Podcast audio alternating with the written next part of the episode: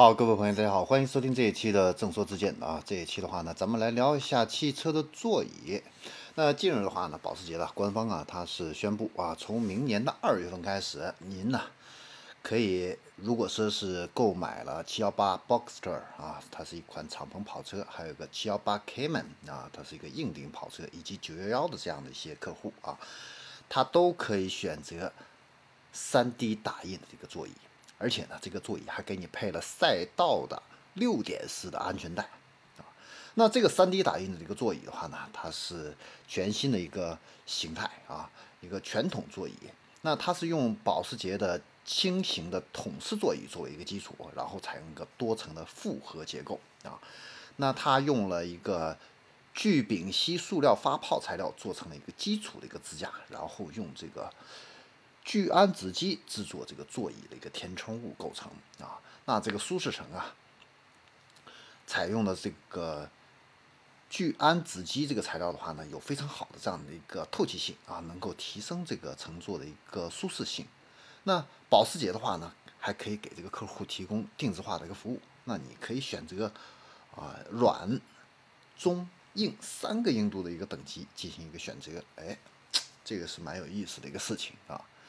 那除了这个保时捷 3D 打印的这个座椅，在历史上还有哪一些创新的这样的一些座椅，可能是你很少听过的啊？首先呢，咱们还是来聊赛车啊。迈凯伦的话呢，曾经推出了一款 F1 啊，这款 F1 可不得了啊！当年的话呢，是在1991年啊，摩纳哥的体育俱乐部首次亮相，在98年的时候啊，曾经创造了一个世界上最快量产车的一个记录。极速达到了多少呢？三百九十一公里每小时，哇，这个速度话，你就是放在今天也是不得了的一个数字啊。那它的这款车型的话呢，采用了一个非常有意思的一个座椅，它的前排啊，准确的说它只有一排哈。那它的这个前排的话呢，是有三个座椅。诶，你可能会想，怎么赛车怎么会有三个座椅呢？没错。它中间有一个座椅，这个是给你驾驶员坐的。然后左右的话呢，还有两个副驾驶的一个座椅。那这样做一个座椅设计的一个好处是什么呢？就是驾驶者呢，他是坐在这个车的一个正中间。这样的话呢，两边还有副驾驶的话呢，它可以通过这个更准确左右重量的一个分配啊，来提升这个车辆的一个驾驶性能。那这款车呀，总共是造了一百零六辆。啊，其中呢有六十四辆是标准的街道版，你可以在马路上开的，啊，然后还有二十八辆的是赛车，以及一辆原型车，还有五辆原型啊等等啊。那这款车的话呢，如果您能够买得到啊，可以说应该说是一个绝版的一个车型，升值价值会非常高啊。那在去年还有一个跑车品牌。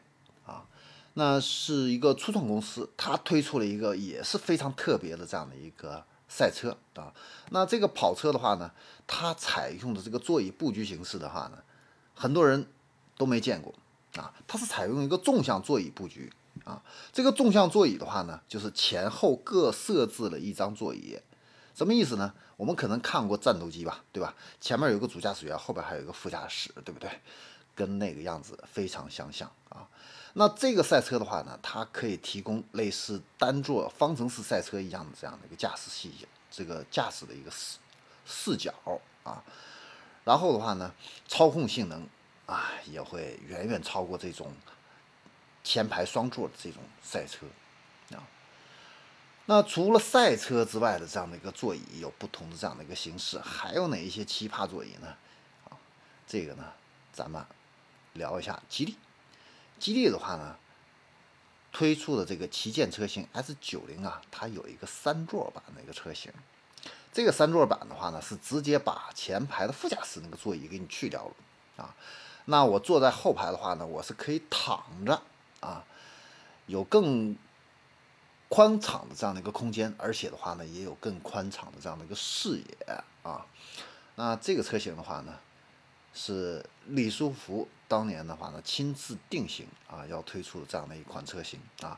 如果您想买一个三座的这样的一个车型的话呢，S 九零是不二之选啊，因为它是独一无二的啊，市场上没有其他车是三座的啊。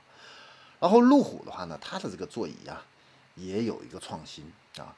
曾经的话呢，路虎发布了一个宣传片啊，这个宣传片的话呢，就是路虎的全球形象大使啊，贝贝爷啊，贝尔格里尔啊，格里尔斯。那他呢，当时呢是从高空上跳伞落下，在空中的时候啊，他拿出来是手机，在屏幕点了几下啊，然后呢，停在这个陆地上的这个路虎发现。本来这个折叠的这个座椅的话呢，就慢慢的自动升起来了啊，然后等到贝爷的这个七个人跳伞小分队落地的时候呢，这个座椅的话呢，已经完全打开七座的这样的一个形式啊，来迎接他们啊。也就是说，路虎发现的这个智能遥控的这样的一个座椅的话呢，啊，它可以通过手机的一个程序啊，来进行一个远程的一个座椅布局的一个设置。你打个比方说啊，我要装东西，那我就可以提前啊，在手机上操控啊运载模式。那这样子的话呢，后排的座椅它就自动给你折叠起来了。等你下楼把这个东西搬上车的时候，你不需要再去折叠座椅啊，什么这些繁琐的这些啊方式等等啊。然后它有除了运载模式，还有其他的这样的一些很多种模式啊。然后也就是说，原来我们要手动啊。来进行的这样的一个座椅布局，现在全部都是自动化，而且通过手工手机就可以进行了一个操控啊。这个是路虎的啊手机遥控座椅，然后林肯的话呢，也有一个非常大的一个座椅的一个亮点，就是它车型的话呢，配备了三十项的一个电动座椅。那我们都知道啊，一般普通的车的话呢，它的这个座椅调节一般也就是八项调节。啊，那豪华车的话呢，它可能会给你十二项调节啊，或顶多的话呢是十八项啊，这已经是豪华车里边的顶配车型了哈，会给你配十八项。林肯呢，它给你创造了一个三十项的一个座椅调节。这个座椅调节的话呢，它的前后位置可以调六档，座椅背的这个倾斜角度可以调两档，头枕呢可以调四档，背部啊上边它可以进行两档的一个支撑。调节，然后呢，你这个座椅的这个椅垫啊，两侧的这个 椅垫的话呢，它是长度的话呢，它可以给你调节四个档位。然后呢，你这个腿部啊，腿部支撑的话呢，它是从中间分开的。我们传统的座椅坐垫的话呢，是一个完整的，对不对？它是把这个整个的一个坐垫从中间分成了左右两半部分，然后你又可以把两。侧的腿分别进行一个四档的一个调节，再加上腰部腰部的这个四档的一个支撑啊，座椅垫儿的一个两档的一个支撑调节，然后靠背呢又有一个两档的这样的一个呃支撑调节，总共是三十档，这个是绝对的个性化了啊，可以满足所有人这样的一个需求的啊，哎。